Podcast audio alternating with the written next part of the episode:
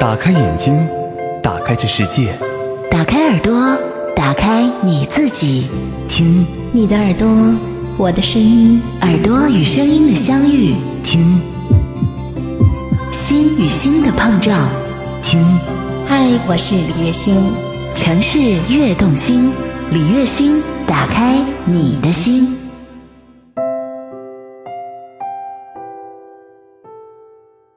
Hello，我最亲爱的朋友，我是李月星。不知道你最近过得喜悦，过得开心吗？期望我们的节目都能够带给你在一天当中一份非常喜悦、开心而且幸福的心情。今天在节目当中，我想跟你分享一位作家，他是一位百万畅销作家，名字叫做大兵。大兵是一位山东人，他除了是一位作家之外，他也曾经是一位电视主持人，同时他是一位民谣歌手、老背包客、不敬业的酒吧掌柜。他所经营的酒吧叫做大兵的小屋，在很多地方都有，像西藏、丽江、厦门等等地方，有很多的背包客，还有很多未成名的歌手都喜欢齐聚在他的酒吧里。他多才多艺，是一位科班的油画画师、手鼓艺人。业余的皮匠，也是一位业余的银匠，是一位业余的诗人。同时，他说他是资深的西藏拉飘，也是一位资深的丽江混混。他是一位很有才的朋友。他所出的每一本书，都在讲述着一个个平凡但是却又不平凡的故事。今天我想要分享的这个故事，是在他的一本书，书名叫做《阿弥陀佛么么哒》这本书里面的一个故事。故事的名字叫做《一个孩子的心愿》。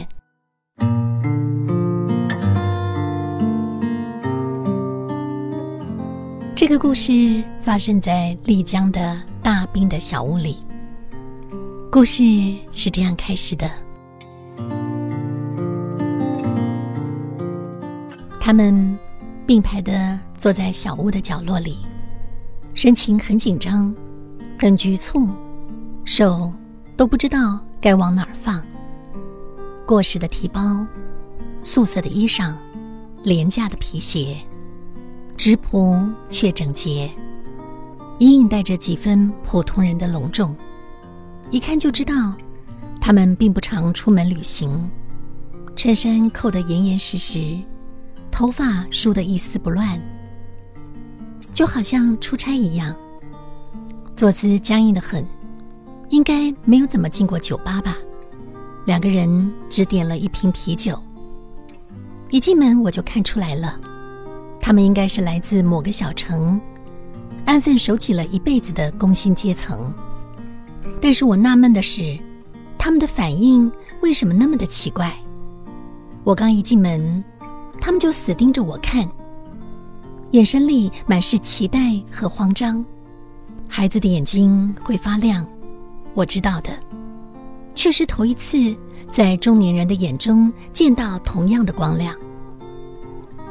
正月的丽江热闹，街上游人熙攘，大兵的小屋里热气腾腾，人很多，连台阶上都坐满了，听歌、喝酒、聊天。恣意地享受着假日时光。那天来的大都是眉飞色舞的年轻旅人、学生、职员、背包客，一个比一个年轻。中年人只有他们这一对，他们应该是夫妻吧。我在他俩对面坐下，点点头，冲着他们笑笑。紧接着我吓了一跳，我的笑容有什么问题吗？为什么他们仿佛受惊一样，紧紧地攥住了对方的手？两只手攥在一起，攥得发白，四只眼睛越发闪亮，依旧死盯着我，好像钩子一样。我们之前见过吗？出了什么事了？为什么是这种神情呢？还没有等我开口询问，中年女人吸了一口气，吐出来一句话，她说。终于找到你了，大兵。他颤抖着声音探问着说：“听说你是一个一诺千金的人。”这谁造的谣啊？我慌忙摆手，手刚摆了两下，就僵在半空中。他双手合十的面向着我，仿佛在佛前祈愿一样。他闭上眼睛对我说：“求求你，求求你，帮我们一个忙吧。”在他们开口讲述的头半个小时里，我并不知道自己会遭遇一个如此虐心的故事。这是两个农村中学的教师，他们当时飘隐在浙江省青田县的海口镇，教书育人。安贫乐道，这次丽江之行是专程为我而来的。他们说，希望我帮他们一个忙，帮他们的儿子一个忙。儿子叫做岳阳，一九九八年十月十三号出生，九零后。他的母亲看着我的眼睛，着重强调的对我说：“岳阳是个好孩子。”每个父母眼中的孩子都是好孩子，但是他固执的说，他们家的好孩子和别人家的孩子不一样。他说他的儿子出奇的懂事。他们都是农村中学的教师，陪学生的时间多，陪儿子的时间少。但是儿子从小不哭也不闹，早早的就学会了一个人吃饭，一个人睡觉。早上睡醒。自己乖乖的穿好衣服，轻手轻脚的去上学。问他，他会说：“爸爸妈妈上班累，多休息一会儿吧。”他说：“我是老师，没有时间过三月八号的节日。”下课铃一响，我就看见我儿子站在教室外面，一边挥动着节日卡，一边喊着：“妈咪，节日快乐！”节日卡是他自己裁的，自己画的，还有一只小蛋糕。他零花钱少，只买得起拳头大的蛋糕。女学生们围着他逗他，他一本正经的擦着腰，挨个儿教育他们说：“你们这些妇女啊，都要听话，不许惹我妈生气。”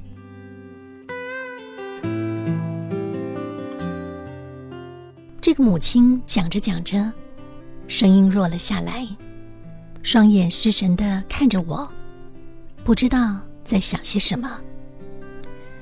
我咳嗽了一下，他好像被惊醒了一样，歉意的点了下头，继续的开口讲。他说：“别人家是妈妈哄孩子，我们家是孩子哄妈妈，从小就是这样。”曾经有一个周末的晚上，我带着岳阳去火车站的广场玩。那时候他还很小，我太粗心了，边散步边在心中备课，不知不觉的就和他走散了。我满广场的找他，找遍了整个广场也不见踪影。我不知所措了好久，等到我终于稳下心神想报警的时候，电话来了。岳阳在电话里大声的喊：“妈妈，我找不到你，我自己先跑回家了。我在咱们家楼下的小店里，很安全的。”岳阳气喘吁吁的喊着：“妈，你别担心我，你不许哭啊！”那个母亲说到这里，声音明显的沙哑了起来，看得出来，她在努力的平抑着情绪。我递给她一杯水。她接过来，捧在手里，却不喝。他认真的看着我说：“真的，他从小就知道心疼人。”我说：“我知道你儿子是个好孩子了，但是……”他急急的打断我的话，自顾自的重复着说：“他真的从小就知道心疼人。”他急切的说。我们岳阳学习永远名列前茅，我们从来就没有操心过他的成绩，只是担心他的喜好是否太多。学校里他什么活动都乐意参与，广播站、学生会、演讲比赛、朗诵比赛、数学竞赛等等。光是象棋比赛的证书就有厚厚的一大叠。象棋教练说，岳阳是一个好苗，要我们送他去城里好好的培养。但是岳阳拼命对我说：“不要不要，妈妈，我下象棋只是兴趣爱好。”他怕让家里花钱，他怕累着我们，他心疼我们。岳阳还喜欢音乐，他学过小提琴、萨克斯风，考取了十级的证书。葫芦丝在浙江省民乐比赛中拿过三等奖，但是拿完奖之后，他就不肯再学了。老师怎么劝他也不听。他跟我说，其实乐器里他最喜欢的是吉他。其实他不说我也知道，学吉他最省钱，不像小提琴、萨克斯风的课时费那么的贵。我当然也不肯让步，哪个父母愿意委屈了自己的孩子呢？我们即使砸锅卖铁，也不能够耽误，又不是借不到钱。他搂着我的脖子，对我说悄悄话。他说：“妈，你知道吗？我觉得音乐这东西啊，很神奇。不管用哪种乐器去演奏，里面的道理都是一样的。你就让我学吉他吧。至于其他的乐器，我将来一上大学就自己挣钱，反正我有大把的时间去学啊。”我搂紧着他。对他说：“好孩子，爸妈没有本事挣钱，委屈你了。”他撇着嘴对我说：“妈，你说的这是什么话？谁有咱们家这么厉害？我爸爸妈妈都当老师哎。”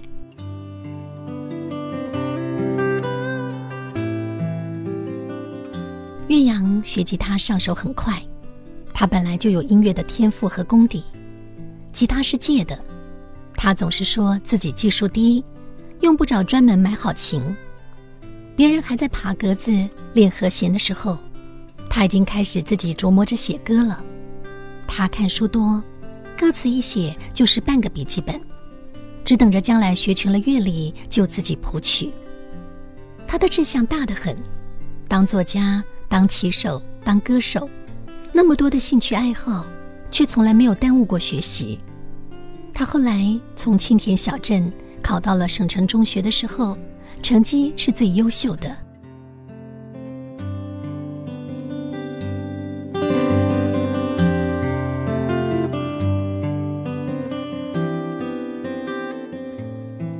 每个母亲都爱夸自己的儿子，一夸起来就刹不住车。这位母亲也不例外。这个朴素的母亲还告诉我，她的儿子岳阳。考上的是赫赫有名的杭州市文汇中学。很奇怪，讲这段话的时候，他的表情是骄傲的，但是声音却开始哽咽，沙哑的哽咽。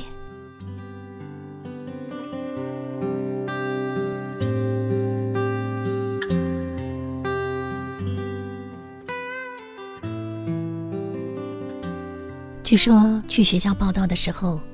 岳阳手里的行李是最简朴的，肩上的行李也是最特殊的，那是一把吉他。为了庆祝他考到省城，父母送给他的礼物。从小到大，这是他收到的最昂贵的礼物。他弹着那把珍贵的吉他，从初一弹到了初二，从二零一二年弹到了二零一三年。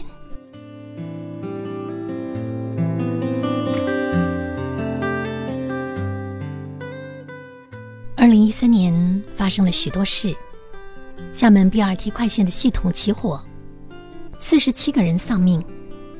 上海和安徽两地率先发现了 H7N9 型的禽流感，后续是江浙皖鲁闽以及台湾，大范围的雾霾笼罩着中国的中东部，从北京到上海，人们惶恐地抬头看天。这些公众领域的大事件。被人关注、关心、铭记或遗忘。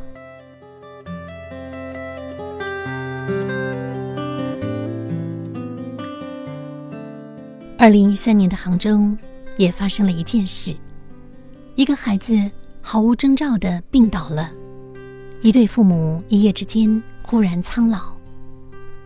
没有几个人会去特别关注这件小事。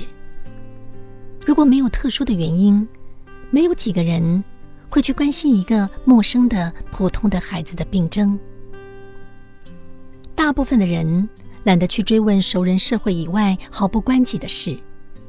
大部分身体还健康的人，并不关心这种病的致病原因到底是什么，也并不关心为什么在城市儿童中，这种病的发病率已经上升了百分之十三。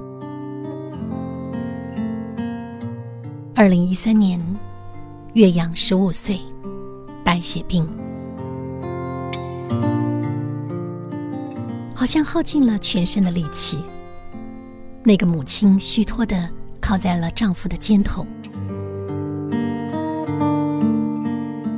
她流着泪说：“大兵，在找你之前，我们两个阅读了你的书。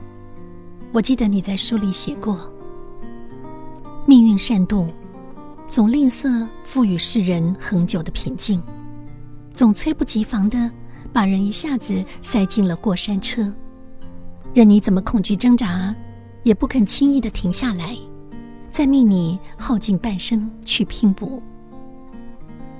她靠在丈夫的肩头流泪，反复的念叨着“命运善动”这四个字。她说：“到底嫉妒我们什么呢？我们到底做错了什么呢？非要惩罚一个这么好的孩子？”最触目惊心的，莫过于。中年人的伤心。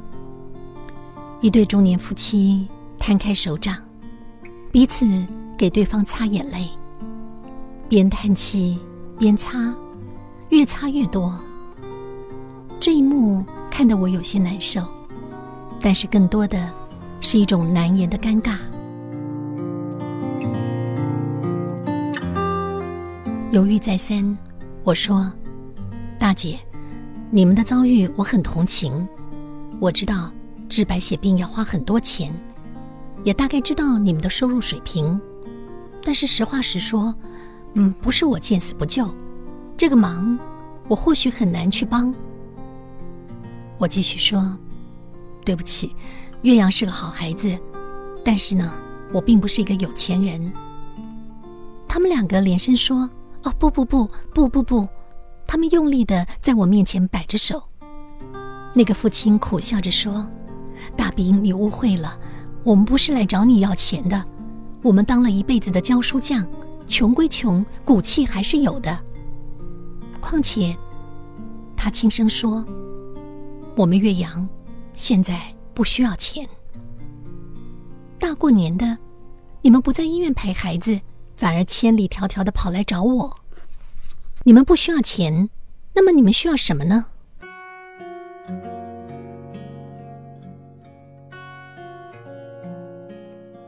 那位父亲揽住了妻子的肩膀，再次的帮他擦了擦眼睛。他抬头看我一眼，又低下头，慢慢的说：“儿子很乐观，他的妈妈都要崩溃了，他还反过来安慰他。”变着法子逗他开心，他从小就这么的懂事，生病了还这么懂事。他越这样，就越让人心疼。这是一个遭罪的病，生病这两年，岳阳尝尽了各种化疗的苦，每一次吃药、打针、抽血，但是在化疗的间隙，病情比较轻的时候，他总不忘记学习。我们给他请了家教，文化课和吉他两不耽误。医院里的人都喜欢他，护士喊他“小鲜肉”“小粉团”。他给大家弹吉他，大家都给他打气。他也坚信自己能够好起来。他经常对我们说：“等我病好了，要怎么样怎么样。”二零一四年的五六月，岳阳的病情确实好转了，还重返了教室。上午上半天课，下午在家休息，期末考试竟然还考出了非常好的成绩。我的儿子是最棒的，从小就是这样，不管生不生病都这么棒。听到这位父亲说到这儿，我松了一口气，一句恭喜还没来得及出口，又生生的咽了回去。那个父亲低着头，肩上清清楚楚的悬着一滴眼泪。他继续说：“我们以为他几乎痊愈的时候，七月份的骨穿报告也出来了，骨髓里的坏细胞有点反跳，医生建议要连续加大四到六次的化疗才行。”于是我儿子又开始了连续化疗的历程。很痛苦，不是人遭的罪。那么小的孩子，前四次的化疗进展的很顺利，每次都完全的缓解。第五次化疗之后，他妈妈拿到骨穿报告，哭得肝肠寸断。我也被这个晴天霹雳的消息轰得差点晕倒。天大的玩笑！这次骨髓里的坏细胞比七月份那次还要高得多。是真正意义上的复发。瞒不住了，我把这个复发的坏消息告诉儿子，他竟然出奇的平静。他对我说：“爸，没关系的，咱们再接着化疗吧。”我憋着眼泪躲到了门外去哭。孩子，你和我说话的口气，就像一个成年人一样，你为什么这么懂事呢？你难过，你失望，你哭，你叫，你喊出来啊！爸爸不会怪你的。为什么反倒要你一个孩子来安慰爸爸呢？化疗越多，对人体的伤害越大，恢复起来也越难。其实他已经对化疗很恐惧了，每一次都是上刑啊！我不明白，他一个小孩子，到底是靠什么才忍下来的？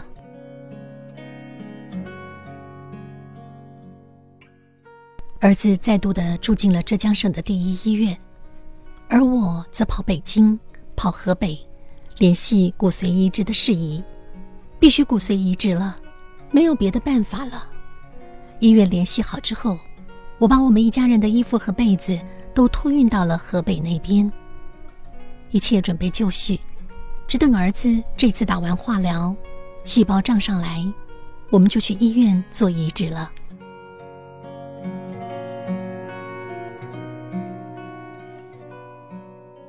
我们一家三口也都抽血进行了骨髓配型，结果都是五个点半相合，还是有希望的。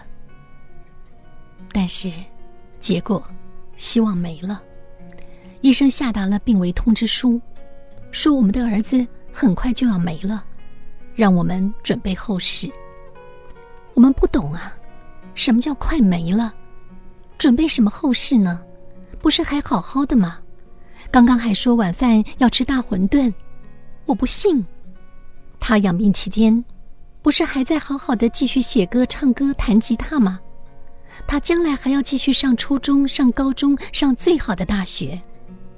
他还要继续的玩吉他，在大学里组乐队、谈恋爱、结婚呢。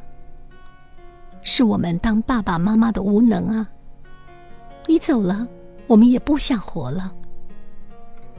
儿子的身体。越来越难受，可是他一直说：“妈妈，我不难受，过两天细胞涨上来就好了，你不许哭。”他想给妈妈擦眼泪，但是手都抬不起来了。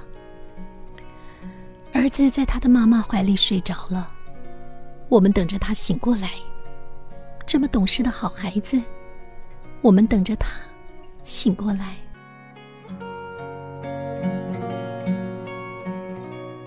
我看着那位父亲，等着他继续往下说，但是他久久没有开口。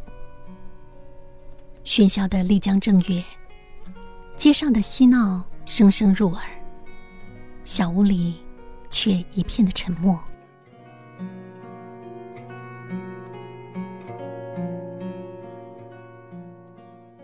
二零一五年二月十一号，奇迹没有发生。岳阳没有醒过来。十五天之后，岳阳的父母来到了云南的丽江，带着他的遗愿，坐在我的身旁。岳阳的遗愿和我有关，这是一个任性的遗愿。他的母亲对我说：“儿子弥留之际，曾经留下几句话。他说：‘好遗憾啊，这么快就离开这个世界了，还没来得及留下点什么，就要走了。真的好遗憾，还有那么多没有来得及实现的心愿。’他说，他写了好多的歌词。”但是看起来没有机会谱上曲子了。如果有人能够把这些音乐做出来，该有多好！他说：“妈妈，能够让我任性一次吗？”他说：“妈妈，有一个人，他既是作家也是歌手，我读过他的书，也听过他的歌。这个人神出鬼没，很难找到。但是妈妈。”你去帮我找到他吧，一年不行，就找两年，把我的歌词交给他，他会懂的。他说：“我看过他的书，我猜他会答应的。”他说：“妈妈，我的好妈妈，我从来没有求过你什么，我一辈子就任性这一次。你们一定要帮我去完成这个心愿，好吗？”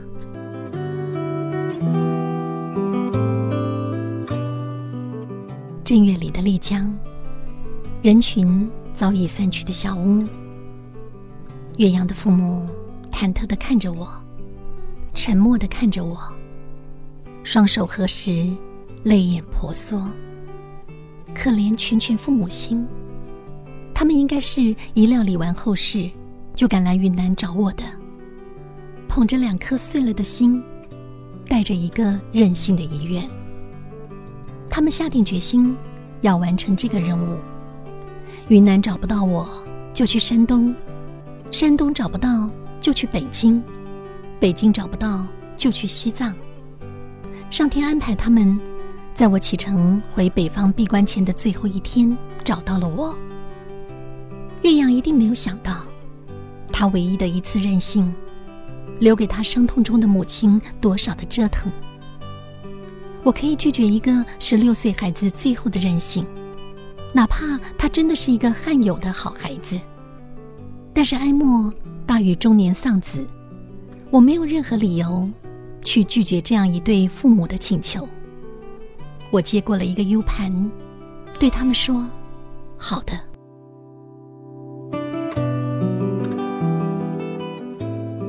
我以为 U 盘里只是歌词，不曾想。歌词文件夹里还夹带着几段话，是十六岁的岳阳在得知病情复发的时候悄悄写下来的，大意如下：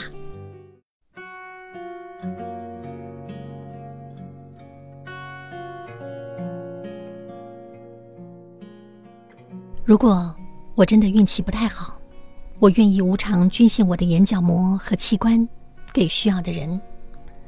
我生病之后，很多人给我捐款，把剩下的钱给其他白血病的孩子们用吧。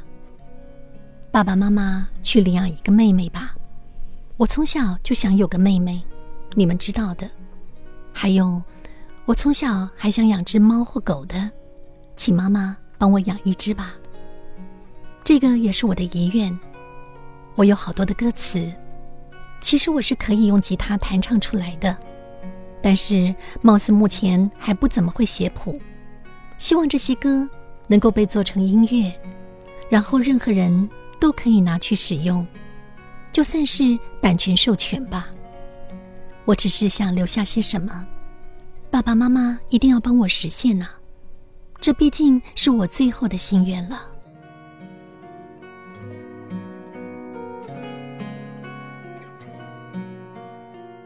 亲爱的孩子。不管你最后的心愿有多么的任性，是的，他们都会帮你去实现的。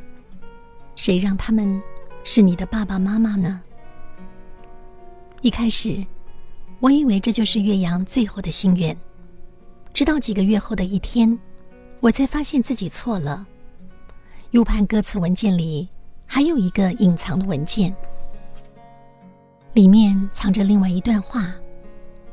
岳阳的父母我想，或许到了应该让你们看一下这段话的时间了。这段话里写着，并说：“如果你发现了这些话，请在我走后半年，再给我的爸爸妈妈看。爸爸妈妈，你们好一点了吗？真希望你们能够早点好起来。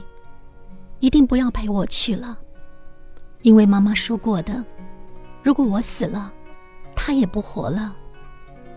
原谅我的任性。”原谅我留下的那些心愿。我只是想，如果用让你们帮忙完成我的遗愿作为理由的话，或许可以拖住你们一段时间吧。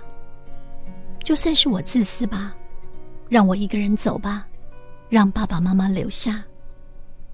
把歌词变成音乐，应该能够拖住你们一段时间吧。一定要帮我实现。我走了。就让我的歌陪着你们吧。还有一个拖住你们时间的办法，我从小就想要有个妹妹，爸爸妈妈领养一个妹妹吧，把我剩下的一切都给她，这样你们就能够有一个完整的家了。我从小还想养只猫或狗，请妈妈养一只吧。也许我会投胎成一只小猫或小狗，再多陪伴你们几年。爸爸妈妈，来生咱们还是一家人，好吗？不管有多难，我都会找到你们，继续当你们的好孩子。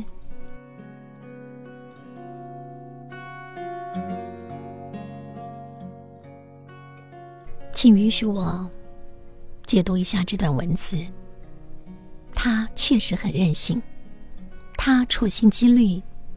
其实心愿只有一句，希望爸爸妈妈好好活着。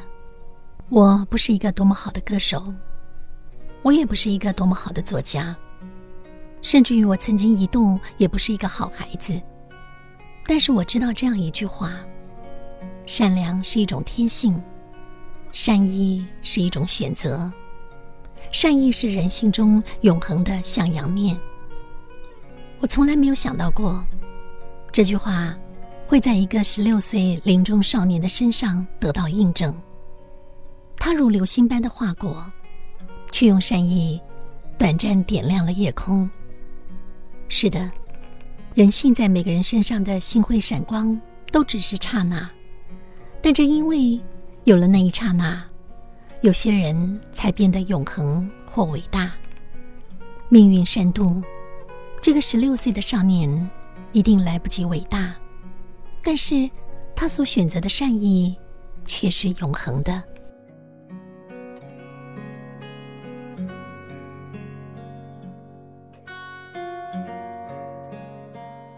岳阳的音乐做好了，大兵履行了承诺，找到了岳阳所钟爱的民谣歌手们，把他的部分歌词编曲谱曲，并且演唱录音。岳阳的生日是十月，在秋天，到时候这本书也已经上市了，所以在这篇文章的末尾，大兵摆上了岳阳音乐的二维码，就当是送给他的生日礼物，这也是他留给这个娑婆人世间的礼物，是送给每个人的礼物。光阴如潮，大浪淘沙，未来未知的年月里。这本书一定会被淹没，但是大兵说，他祈愿这些歌能够被传唱。如果有一天末法来临，人性扭变，风景宇宙天昏地暗，愿这颗普普通通的种子能够被按图索骥的人们发现，愿人们知晓，这个世界曾经来过一个普普通通的孩子。我们现在就来听听这首岳阳作词的歌。这是由好妹妹乐队、秦昊、张小厚他们为他作曲谱曲的这首歌。我也可以是流浪诗人。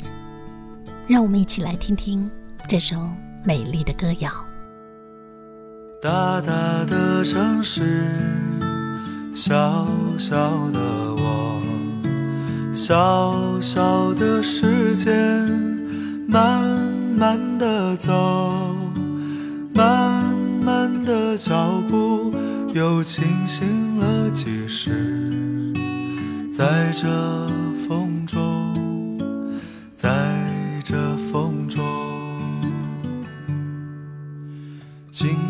的月亮，黑色夜空，黑色的风衣披着我，喧嚣的城市，匆忙的行人，在南方流浪，在南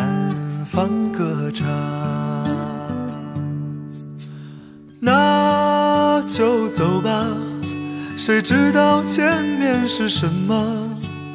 那就走吧，停留在那里，风景是一样的。那就走吧，别忘了带上吉他和悲伤外壳。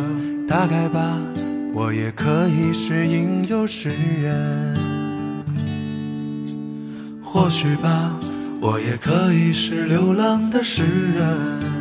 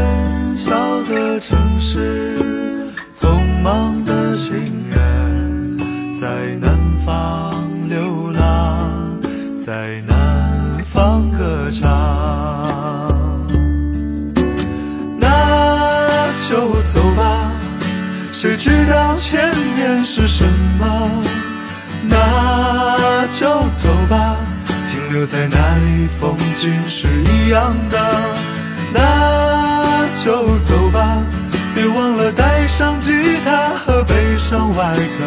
大概吧，我也可以是吟游诗人。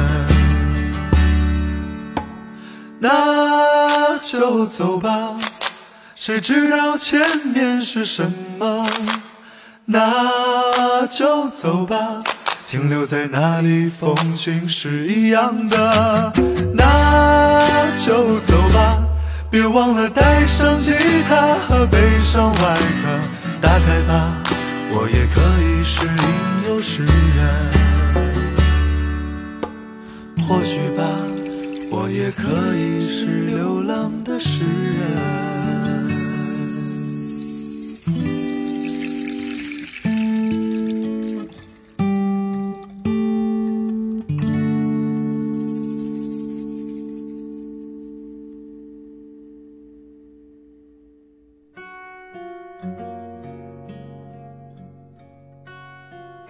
透过一个孩子的心愿，让我们看到了一个善良的种子。这个种子，透过他的父母，透过大兵，透过他的歌，深深的种在了我们的心里。大兵实践了他的诺言，在他的书《阿弥陀佛么么哒》里面，这篇故事的最后，他找了好几位歌手为岳阳谱曲。这本书，如果你看了，你可以把这些歌都扫描下来，然后分享出去。听说岳阳有了妹妹，岳阳的父母完成了他的遗愿，收养了一位女孩，同时把大家捐给岳阳的三十万人民币捐给了慈善单位，去帮助更多有同样遭遇的孩子。虽然岳阳在天上了，但是他的遗愿却造福了许多的人。很感动这个故事，这个故事是我的同事倩倩在周会的时候跟大家的分享。听了这个故事，我也希望把这个故事透过城市悦动心分享给所有的朋友。今天节目就进行到这儿了。最后分享的这首歌是赵雷为岳阳作曲演唱的《让我偷偷看你》，祝福你喽！我们下次再见，拜拜。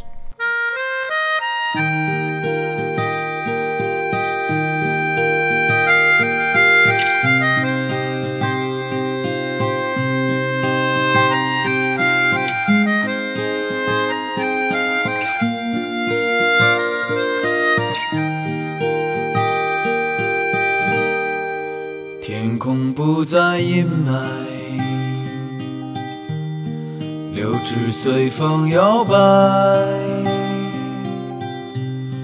我站在树下发呆，粉红色的云彩，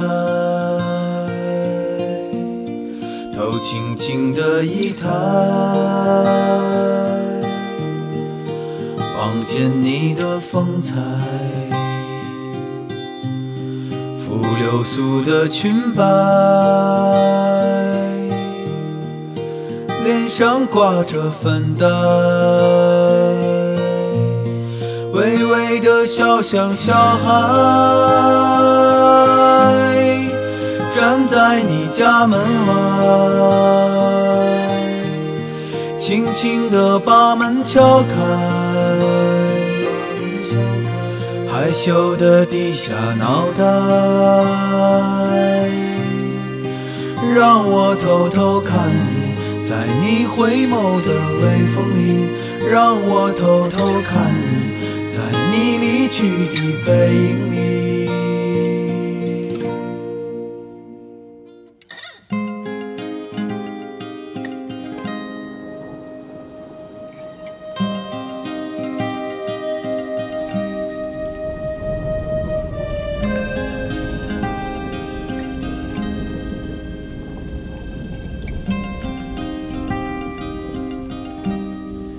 轻轻的一抬，望见你的风采，拂流苏的裙摆，脸上挂着粉黛，微微的笑像小孩。站在你家门外，轻轻地把门敲开，害羞地低下脑袋，让我偷偷看你，在你回眸的微风里，让我偷偷看你，在你离去的背影里。